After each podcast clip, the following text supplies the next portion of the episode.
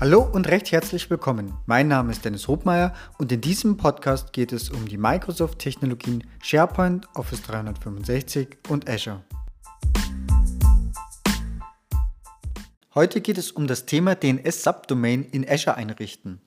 Und zwar hatten wir in der Folge 22, habe ich schon mal darüber gesprochen, wie man DNS-Zonen in Azure einrichtet.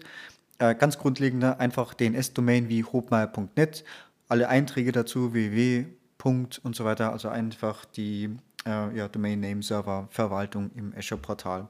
Das Ganze ist eigentlich relativ kostengünstig, weil man noch Anfragen bezahlt. Aber dazu eben einfach sonst in Folge 22 nochmal reinhören. Heute geht es eigentlich darum, der Hintergrund, um eine Subdomain einzurichten, kann vielfältig sein. In meinem Fall war es einfach, ich möchte einen Office 365 Tenant einrichten und zwar äh, vollwertig mit einer richtigen Subdomain, mit richtigen E-Mail-Routing und wollte natürlich nicht meine Hauptdomäne anfassen, die einen eigenen produktiven Tenant hat. Ich wollte aber auch keine zusätzliche neue Domain, weil neue Domain kostet wieder Geld.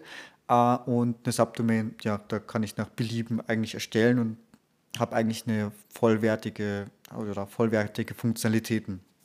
Also in äh, meinem Fall äh, nehmen wir mal an, wir möchten eine subdomain.hubmeier.net einrichten, dann ist das Vorgehen wie folgt. Das kann man eigentlich in zwei Schritte unterteilen.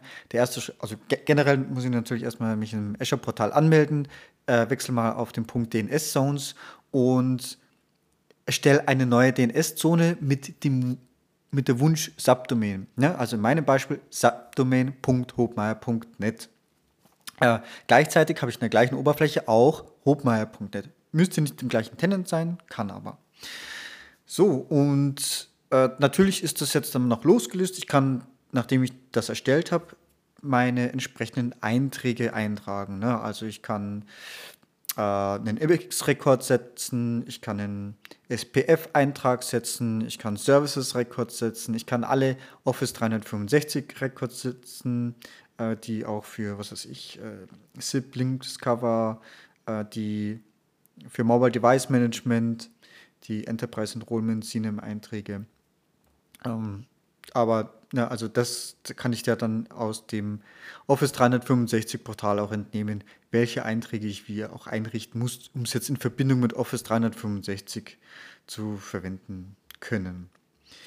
Ja, wenn wir die Subdomain eingerichtet haben, dann äh, wechseln wir in die Hauptdomain, in meinem Beispiel hobmal.net. Und jetzt fehlt ja noch die Zuordnung zu meiner Subdomain.hobmal.net. Und das geht aber recht einfach. Ich muss in der hobmal.net nur einen neuen Rekordset hinzufügen, will da als Eintrag, das ist jetzt entscheidend, ähm, als Wert einfach Subdomain, ja, so wie es heißen soll. Und als Typ ist NS, also Name Server. Und anschließend muss ich festlegen, welche Name Server ähm, dafür diese Zone hosten. Und das kann ich nachschauen, nachdem ich im ersten Schritt, die Subdomain angelegt habe, kann ich die Name-Server aus dem Azure-Portal auslesen. Also die muss ich mir halt merken und dann drüben in der Hauptdomain eintragen. Also zum Beispiel ns1-02.azure-dns.com, net, org, info und so weiter. So, und that's it.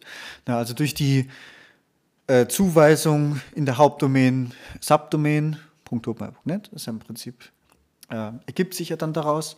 Und die Zuweisung der Name-Server sage ich damit, okay, äh, ich habe eine Delegated Zone erstellt und sage, diese DNS-Server sind dafür verantwortlich, die Zone zu hosten und äh, auch für Änderungen.